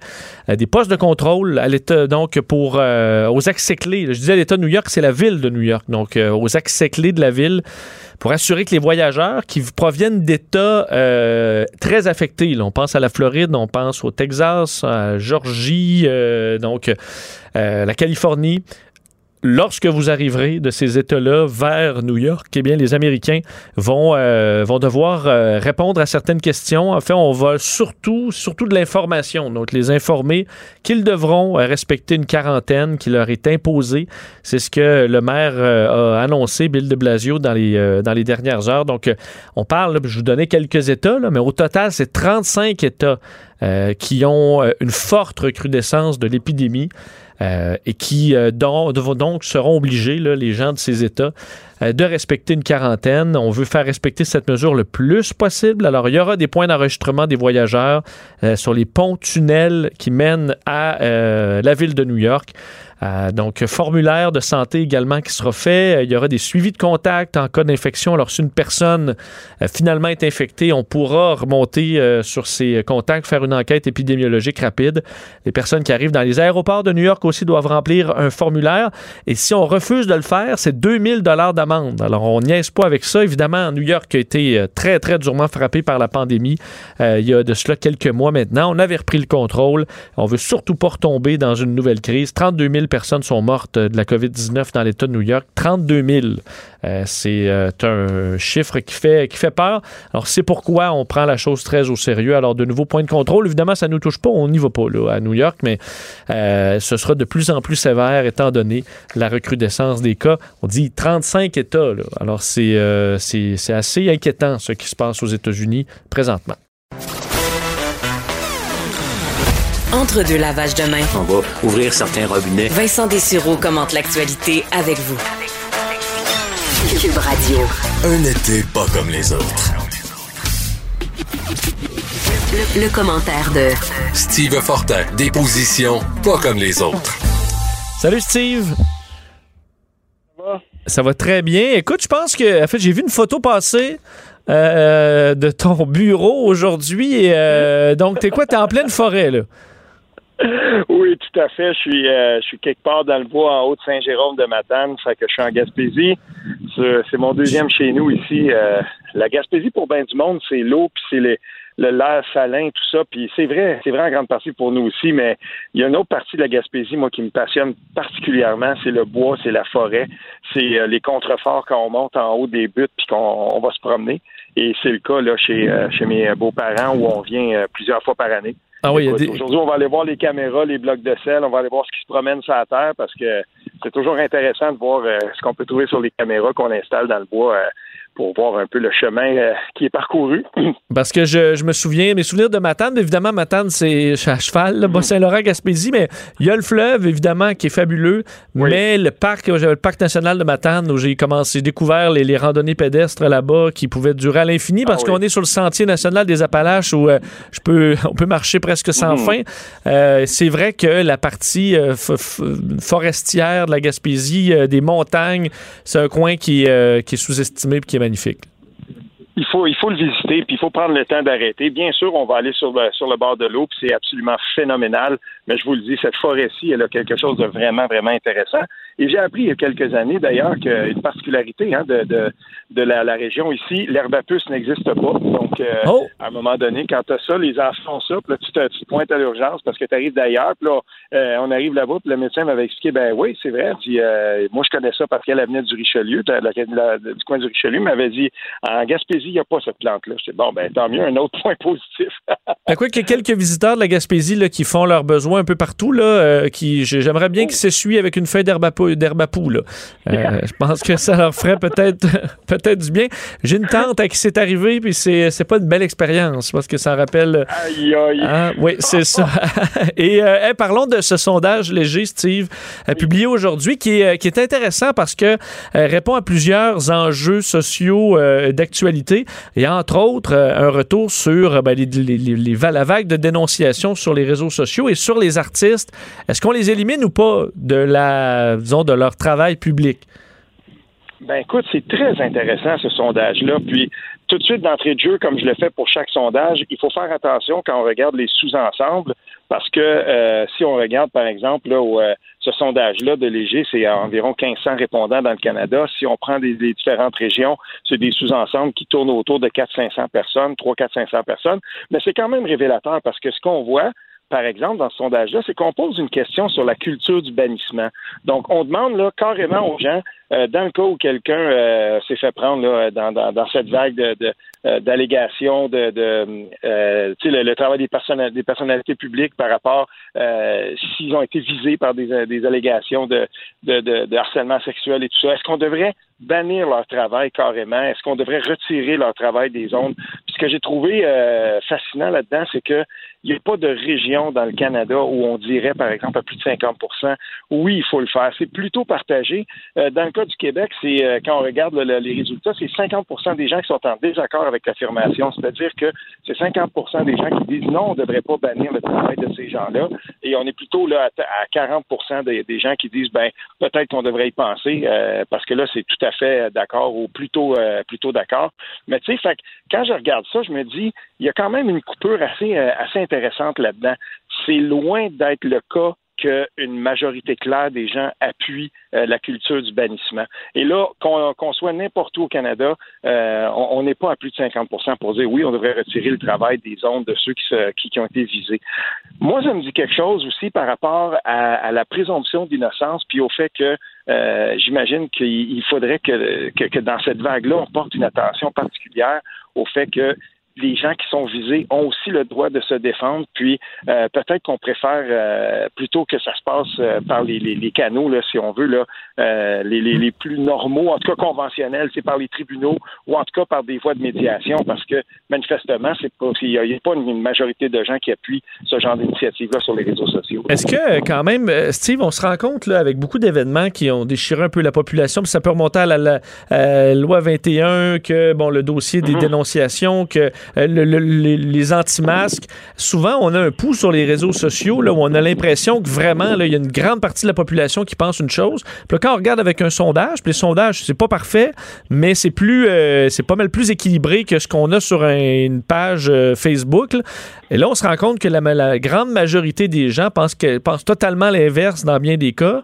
Euh, ça montre l'importance quand même d'avoir le pouls réel de la population et pas seulement ce qu'on retrouve sur les réseaux sociaux. Ben, c'est important. C'est intéressant que tu dises la loi 21 puis la, la, la laïcité en général parce que dans ce cas-là, euh, pour en avoir discuté avec euh, avec Christopher Skeet à l'époque, qui est le, le- qui est, au, euh, qui est le secrétaire au, au, euh, au gouvernement de la CAC euh, pour euh, la, la population anglophone. Donc c'est lui qui représente un peu pour le gouvernement. Là, c'est lui qui s'occupe de, de- de- des relations avec la population d'expression anglophone au Québec. Puis il m'avait dit ça. Il m'avait dit, écoute tout le, le, le, chemin puis tout le travail que ce monsieur-là fait auprès de la collectivité anglophone au Québec, il disait c'est beaucoup moins tranché que les gens le pensent parce que souvent on a la perception que dans la, la population anglophone allophone, ce serait comme presque 90% des gens qui étaient contre la laïcité. C'était beaucoup plus nuancé que ça. Et à un moment donné, il y avait eu un sondage qui avait été publié dans le, euh, dans le, réseau Global euh, Montréal, puis on, on, voyait effectivement que c'était plutôt de l'ordre d'à peu près 40-44% euh, pas tout à fait 50% des gens qui appuyaient la loi 21. Mais ça, c'était un sondage. Puis dans la population en général, quand on a sondé, on était toujours autour de 65% environ des gens qui appuyaient la loi 21. Puis si on allait à, Bouchard-Taylor, c'est-à-dire on enlevait la question des, enseignants, puis qu'on disait, ben il faudrait quand même euh, interdire le port des signes religieux pour les, personnes en autorité, mais sans inclure les enseignants, ça grimpe à tout près de 80% Fait que, tu sais, dans, ce cas-là, tu as raison de le souligner parce que les sondages nous ont montré sur une longue période de temps, et c'est là que c'est, c'est intéressant parce que c'est pas juste un sondage, mais c'est une constante. La, majorité claire des Québécois, ils sont d'accord avec la laïcité et avec la loi 21. Puis encore plus si on avait euh, été selon la, ligne, si on veut, là, de Bouchard-Taylor à l'époque. Parlons euh, de, des Québécois qui sont euh, bon, se promènent sur la route pendant les vacances. Puis moi, honnêtement, ben, c'est surtout quand je voyage en autobus, moi, euh, je, le fais quand même couramment, où je, ben, je me branche des, des, podcasts, puis là, je les écoute en rafale. Et c'est un bon moment d'en découvrir plusieurs. Oui, j'aimerais, euh, je voulais que, prendre quelque chose d'un petit peu plus léger là, parce que euh, on a fait beaucoup de sujets toi et moi dernièrement qui étaient quand même un peu lourds. Puis là, je, trouve ça intéressant. J'ai fait beaucoup de routes euh, et je fais, j'en fais de la route dans la vie. Puis s'il y a quelque chose qui a changé le, le fait que quand je passe du, temps sur la route, par exemple, entre l'Outaouais et la Gaspésie, euh, ma femme et moi, ben OK, on va se trouver un podcast et tout ça, puis on en a découvert plusieurs, puis ça me tentait d'en faire découvrir aux gens euh, qui nous écoutent, et notamment ma découverte cette année. Vraiment, je dois le dire, ça c'est quelque chose que j'écoute même quand je suis en vélo. Euh, ça me donne soif, ça s'appelle les les méchants raisins. C'est chez nous, chez Cube. Je sais pas, ils sont tellement bons. C'est vrai. Ben, en fait, des fois, je les croise avant d'aller faire leur podcast. Ça, me permet de parler un peu de vin avec eux autres. Mais ils le font, euh, ils le font vraiment de façon accessible et sympathique. C'est ça qui est des fois rare dans le monde du vin. Oui, c'est ça. Nadia Fournier, Mathieu Turbide, Patrick Daisy. Euh, puis là, ben c'est ça, le dernier là, sur le site, c'est le 30 juillet. Mais pour quelqu'un qui est, tu sais, on, les Québécois, on a, on a fait beaucoup de chemin par rapport à ça. Euh, ceux de ma génération, les X, là, tu sais, euh, quand, quand moi j'étais plus jeune, dans mon adolescence, je veux dire, je regardais mes parents, puis on était loin d'avoir la diversité de vins ou de fromage et tout ça. C'était plutôt classique. Tu sais, je veux dire, chez nous, la, bouffe, puis euh, je veux dire, le vin, on, je voyais mes parents pouvaient en prendre, mais c'était vraiment pas quelque chose qui était usuel. On a fait tellement un grand bout de chemin, puis là, maintenant, les Québécois aiment les vins et, et on veut une diversité, on veut en apprendre plus. Puis un blog comme celui-là, c'est le fun parce que justement, que tu sois néophyte ou que tu sois un amateur de vin puis que tu aies de, quelques connaissances, ben on fait ça. C'est bien, c'est bien packagé, c'est bien, il y a un beau rythme là-dedans. Puis euh, c'est ça, le dernier là, sur, sur, les oranges, là, je veux dire, moi, j'ai, je connaissais rien là-dedans. T'écoutes ça, puis euh, ça dure, euh, le dernier, je pense qu'il est 38, 39 minutes. ça passe très vite. Hmm. Puis je, je, le recommande aux gens. Ça s'appelle Les Méchants Raisins, puis c'est sur Cube Radio. Donc tu parles de vin orange, là, ça, ça va me prendre un bon podcast pour me convaincre de boire ça. Mais bon, ils sont bons. J'en ai bu un moment, j'en ai bu un moment donné. C'était pas un vin orange, mais je savais même pas que ça existait. J'étais en voyage chez un de mes amis qui, euh, qui, est en Amérique du Sud, puis on était au, euh, au Pérou. Il nous a sorti un vin, puis il avait une couleur presque comme du lait. Puis là, j'ai dit, mais c'est quoi cette affaire-là? Mais mm. vraiment, on a, il m'a fait goûter quelque chose qui était hors de ce monde. Mais c'est ça. Je veux parler d'un autre podcast qui est super, super intéressant. Puis euh, je veux lever mon chapeau à Catherine Prou.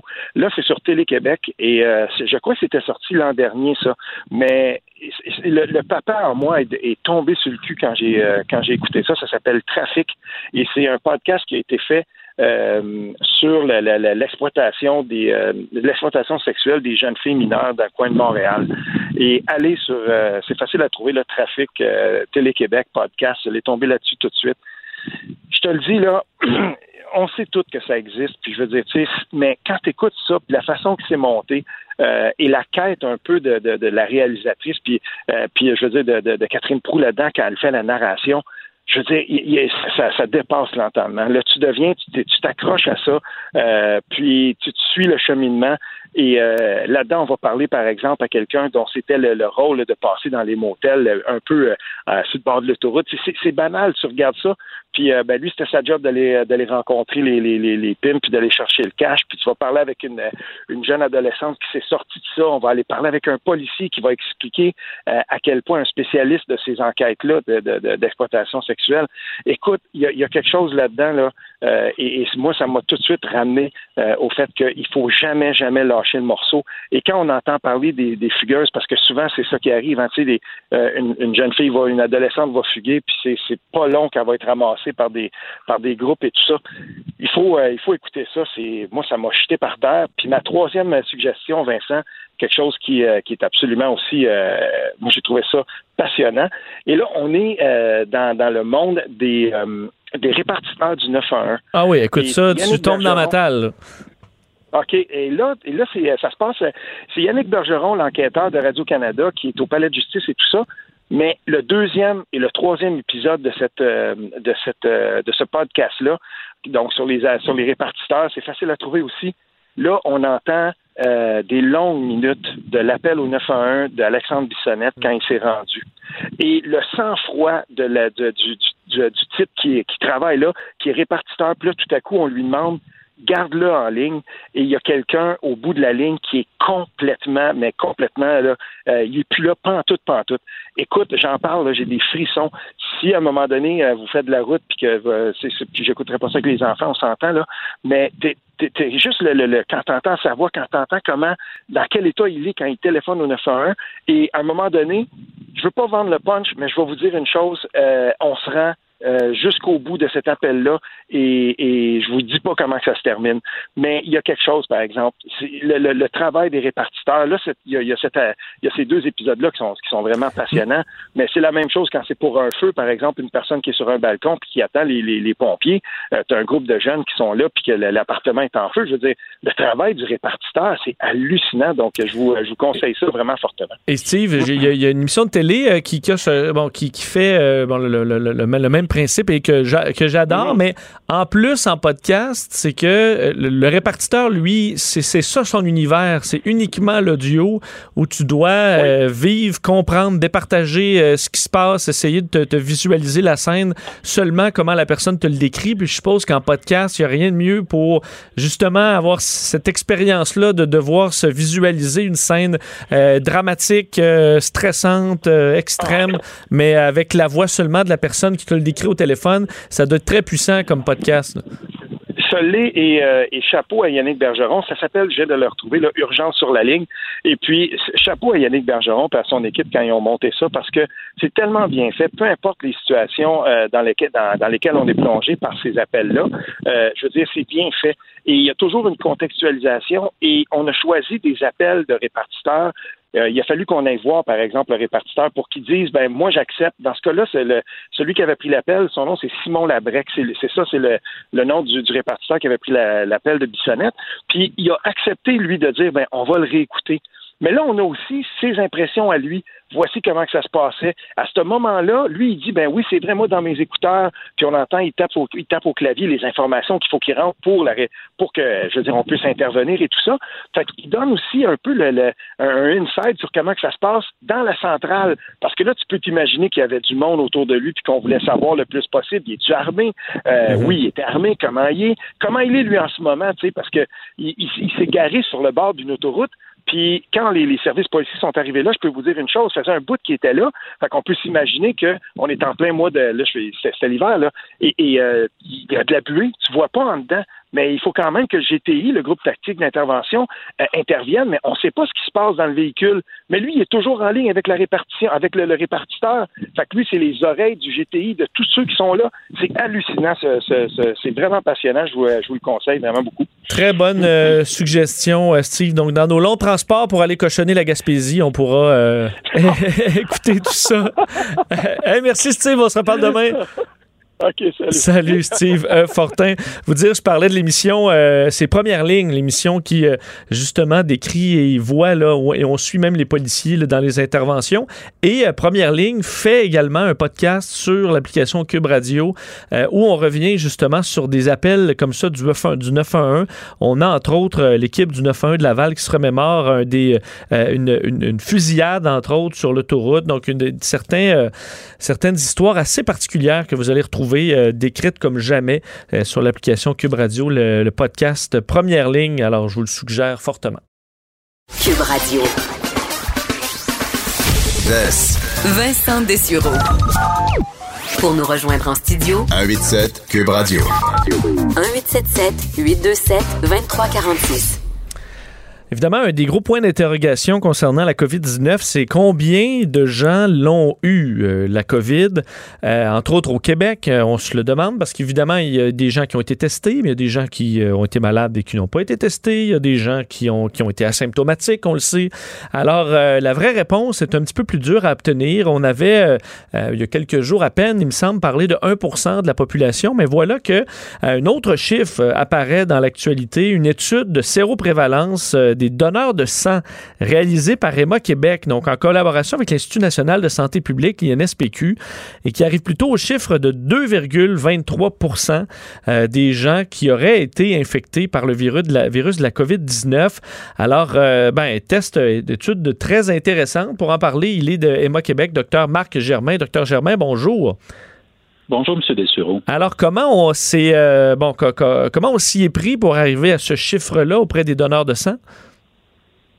Ben, en fait, euh, dès les débuts de la pandémie, là, les, nos collègues de la santé publique euh, se posaient toute une série de questions. Puis une question à laquelle ils voulaient obtenir une réponse, c'est de savoir quelle sera la proportion de la population qui sera touchée par par la pandémie suite à la première vague. Alors, il y a toutes sortes de façons d'envisager cette question-là. ce qu'on a proposé, c'est de faire une étude chez les donneurs de sang, comme un, étant un échantillon euh, quand même assez représentatif euh, de la population générale pour justement évaluer euh, la, proportion des donneurs de sang et par extension la proportion des, de, la population québécoise qui aura pu qui a pu être exposée au virus pendant la pandémie. Alors c'est ce qui a été fait et c'est sur la base de cette étude-là qu'on est arrivé au chiffre que vous avez cité, à savoir 2,23% de la population. Ça semble plus haut que ce qui, est, ce qui était prévu? Non, c'est pas mal euh, en ligne avec euh, ce qu'on attendait. C'est, euh, je vous entendais citer des chiffres ailleurs. En fait, des chiffres qui sont sortis plus récemment. en particulier, on parlait de l'Ontario avec un, chiffre d'autour de 1 Il faut se souvenir que l'Ontario il y a quand même eu moins de cas qu'au Québec mhm. dans, dans la, des cas recensés par le système de santé.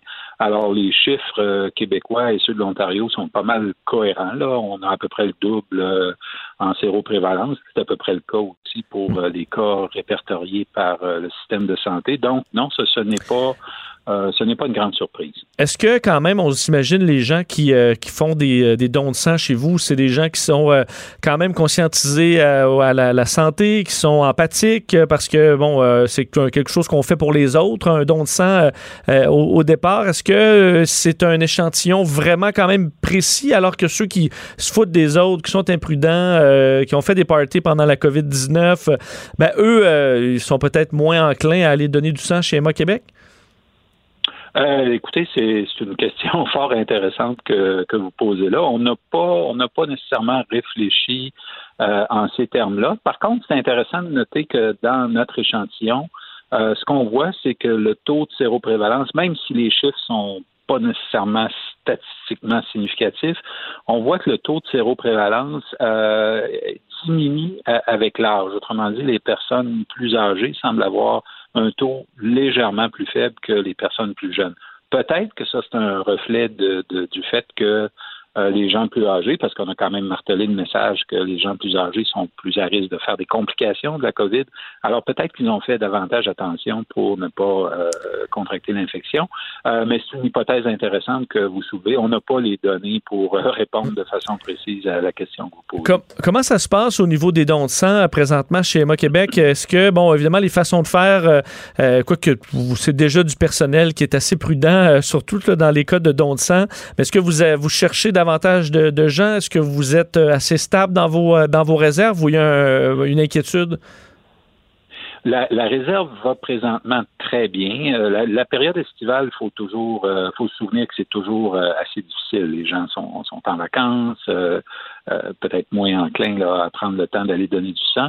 Euh, mais on a, je dois dire qu'on on a mis vraiment les bouchées doubles, sinon triples, pour s'assurer qu'on puisse euh, traverser la période estivale. Et puis le public euh, de- des, des donneurs et, la, la population québécoise a vraiment répondu de très belle euh, façon à notre invitation à, à venir donner, de sorte que pour l'instant, euh, la réserve se porte très bien. Mais comme vous le savez, c'est un travail euh, qui est à reprendre au quotidien. Là, la réserve elle peut s'épuiser rapidement. Euh, mais on a bonne confiance qu'on va pouvoir euh, passer l'été euh, sans, sans, sans problème d'approvisionnement en produits sanguins. On a en place toutes les mesures nécessaires là, pour protéger contre le risque de propagation de la COVID.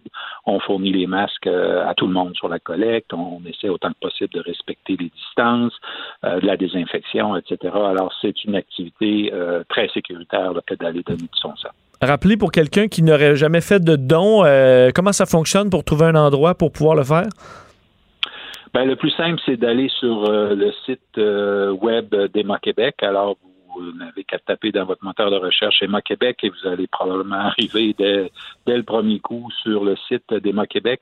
Et là, vous suivez les instructions pour euh, qui vous expliquent euh, comment donner. On a des sites fixes, on a des collectes mobiles, évidemment, qui vont dans les différentes régions du Québec. Alors, euh, il y a très facilement moyen de trouver un, un lieu de collecte et on prend rendez-vous dorénavant. Ça, c'est un autre changement qui est survenu avec la COVID. Euh, on, on prend euh, rendez-vous pour euh, son don de sang. Donc ça, ça réduit les chances euh, d'avoir à attendre trop longtemps une fois rendu sur le site de collecte.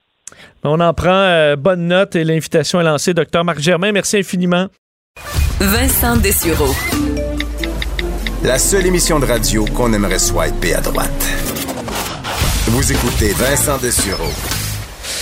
Ben, Comme à chaque semaine, on accueille notre collègue, ma collègue de Salut Bonjour, Marika Simard, avec sa chronique euh, Salut l'actu, où on revisite euh, l'actualité sous un, un angle nouveau. Bonjour Marika. Bonjour. Et cette semaine, je pense que tu tombes vraiment bien parce Ouais. que euh, on, on va tenter de changer un peu le, le pessimisme euh, ambiant en transformant le négatif en positif et entre autres parce que vous avez peut-être vu, c'est relié à une vidéo qui a été extrêmement populaire. Sur, écoute, je l'ai enregistré sur mon cellulaire pour l'envoyer au- à des, à des amis hier parce que je trouvais ça trop drôle. Oui, c'est vrai que ça brasse dans l'actualité. Puis je pense que même les gens qui sont très optimistes ont beaucoup de difficultés à pas se laisser euh, embarquer justement dans ce pessimisme ambiant. Et la raison pour laquelle je vous parle de ça aujourd'hui, c'est, comme tu l'as bien mentionné, c'est qu'il y a une vidéo qui circule depuis hier soir et qui fait grand bruit. On a vu beaucoup, beaucoup de gens la partager. Donc, c'est une vidéo de Pierre-Yves Desmarais, qui est humoriste, qui est aussi animateur. Et la vidéo s'intitule ça va mal. Donc déjà, ça donne le ton. Évidemment, c'est une vidéo qui se veut humoristique, un peu sarcastique. Et si c'est devenu autant viral, c'est parce que ça a fait rire beaucoup de monde et avec raison. Je pense que on a voulu peut-être dédramatiser la situation qu'on vit actuellement. Alors, je vous laisse écouter tout de suite un extrait. Ça va mal. Coudon, y a-tu juste moi qui trouve que ça va mal? Des fois, tu penses que ça va bien, mais ça va mal! Tout! Tout va mal! non, on mais ça va mal! Non, ça va encore mal! La la la la la la la la la, me fait un peu penser euh, à Ma vie, c'est de la marde. Oui. Une chanson, c'est humoristique, mais ça défoule. Quand, quand t'as évacué, chante ça, puis ça, ça défoule un peu. là. Je pense que c'est pas pour rien que ça a été aussi euh, aussi viral ce matin parce que justement c'est vrai que ça fait du bien. Oui. Alors moi, ne reculant devant rien, j'ai décidé donc euh, de mettre à votre disposition 10 trucs pour euh, transformer euh, justement le négativisme en positivisme. Ça va faire du bien à tout le monde peut-être. je prends des notes. Oui, vas-y, J'en ai besoin ces jours-ci. Donc d'abord, on dresse une liste des choses qui euh, nous rend heureux. Donc plutôt que de se concentrer sur nos problèmes, sur ce qu'on possède pas nécessairement, on se concentre sur les choses pour lesquelles on est reconnaissant. Et cette liste-là, on la garde en tout temps sur nous, on la relit souvent. Le conseil que je vous donne, c'est peut-être la laisser dans votre cellulaire.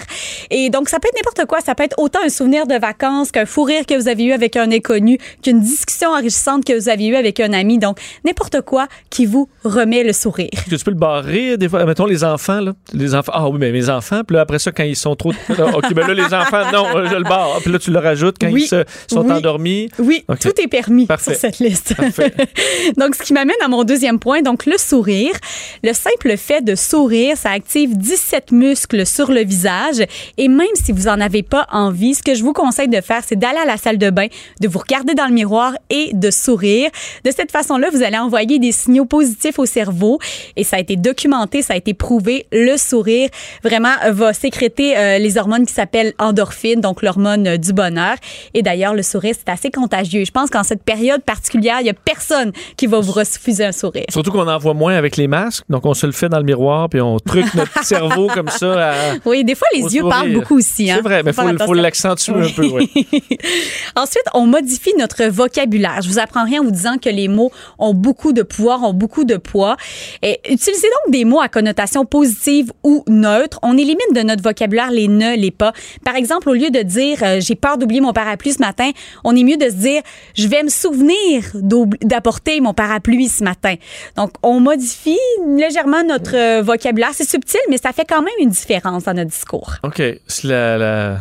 Si on a de la belle famille qu'on n'aime pas qui viennent la- la- le week-end prochain, tu te dis au moins ils viennent pas le week-end qui vient. Mais là, il y a un pas dans ta phrase. Ah, c'est vrai. ben, je vais avoir la paix en fin de semaine. Oui, bon. Un point, un bon. point pour Vincent. Euh, ensuite, on ferme nos applications. Euh, là, on a vu dans les euh, derniers, dernières semaines des artistes se retirer complètement des réseaux, des réseaux sociaux. Je pense entre autres à l'humoriste Arnaud Soli qui a fait une vidéo virale sur le port du match. Je sais pas si vous vous souvenez. Ça avait fait grand bruit, Euh, mais il a reçu énormément de commentaires négatifs. Il nous annonçait donc il y a quelques jours qu'il se retirait des réseaux sociaux jusqu'à la fin du mois d'août. Et je vous invite à faire pareil. Si vous sentez que les réseaux sociaux teintent en quelque peu votre morale, alors que ce soit pour 24 heures, 48 heures, 72 heures, je vous invite à le faire si ça peut vous faire du bien. Facebook, le premier, entre autres. Oui, c'est vrai. Là, Facebook, Instagram. euh, Ouais, peut-être. Peut-être TikTok est plus joyeux ces jours-ci, mais, ça- mais bon, à, voir. Ouais. Ensuite, on change notre posture. On le sait, le langage non verbal, ça représente 50% de la communication interpersonnelle. Donc, on, on garde le dos droit, on se décroise les bras, on se décroise les jambes, on garde la tête haute également quand on marche. Et je vous assure que tranquillement, vous allez changer votre état d'esprit pour le mieux. Faut Ouais, en mal au dos aussi. Oui, Oh, peut-être. Euh, Ensuite, on fait jouer de la musique entraînante. Toi, Vincent, est-ce que tu as une chanson de prédilection? J'en ai plein. Ben là, ces temps-ci, j'ai, euh, c'est euh, ma collègue Sabrina Cournoyer, Mhm. notre collègue à Salut Bonjour, qui fait découvrir un groupe de Barcelone, trois colocs, Stay Homus, qui euh, ont sont mis à faire de la musique pendant la pandémie là, dans leur appartement.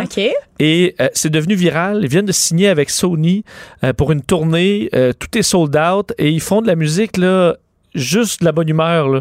Et ça fait du bien. Et Bon. là, je l'écoute en boucle ces temps-ci.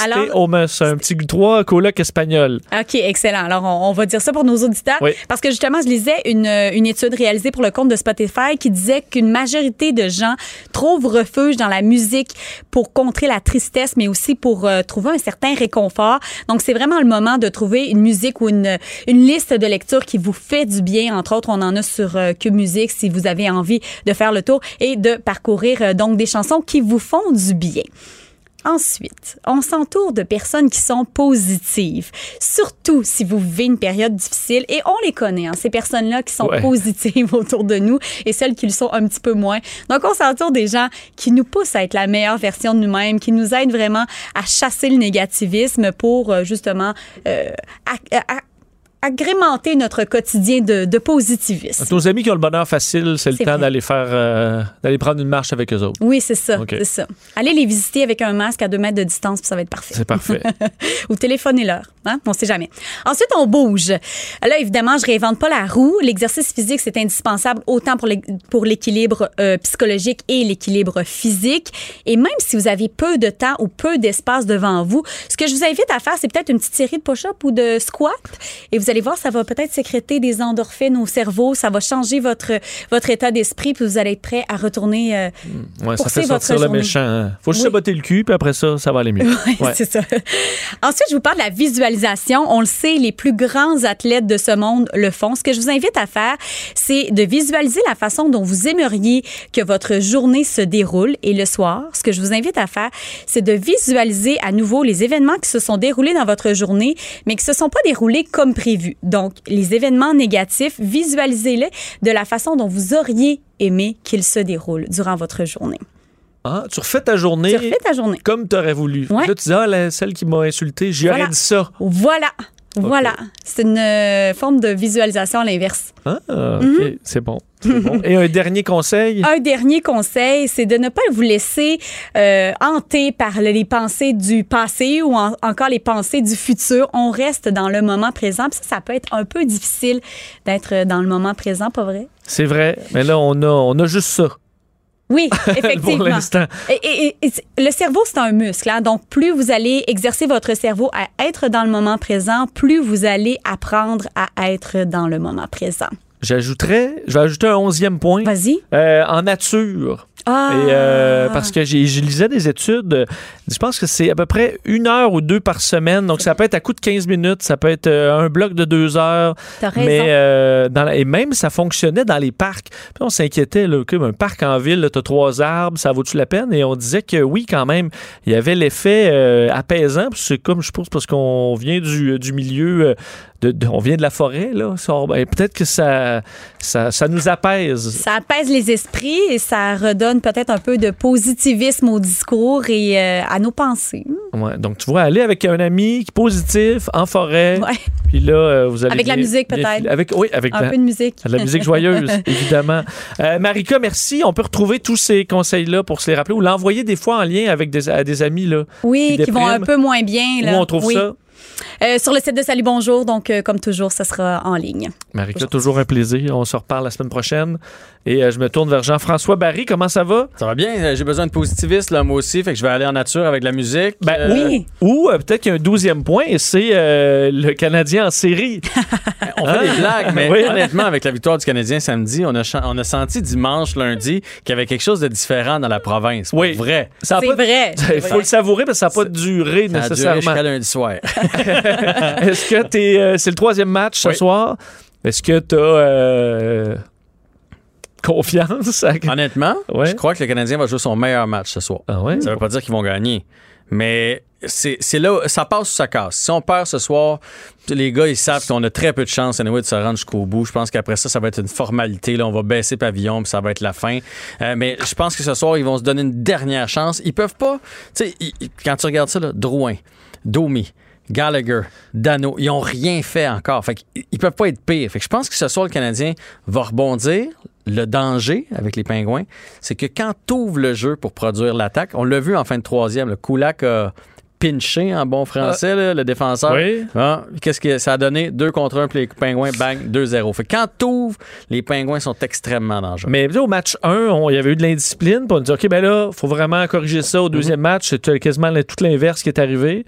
Au deuxième Euh, match, ben non, il y avait encore beaucoup Ben d'indiscipline. c'est ça, On a dit, on va Ah, régler ça. que- puis ça s'est juste empiré. Donc là, tu dis, OK, mais il faut quoi là, pour le dire, dire aux gars euh, de, de- de se calmer les nerfs? C'est parce que dans l'intensité, à un moment donné, on perd notre jugement? Ben, je pense qu'il y a un peu de ça. Il y a eu quand même deux pénalités de banc là, à cause de trop de joueurs Ouais. sur la glace. Ça, c'est la concentration. Mais moi, je pars toujours de ce principe-là. Euh, quand tu pas la rondelle, c'est là que tu prends des pénalités. Si je prends la boîte de Kleenex là, qui est à côté Ouais. de nous autres, OK? c'est moi qui l'ai, puis je te dis, Vincent, viens me l'enlever.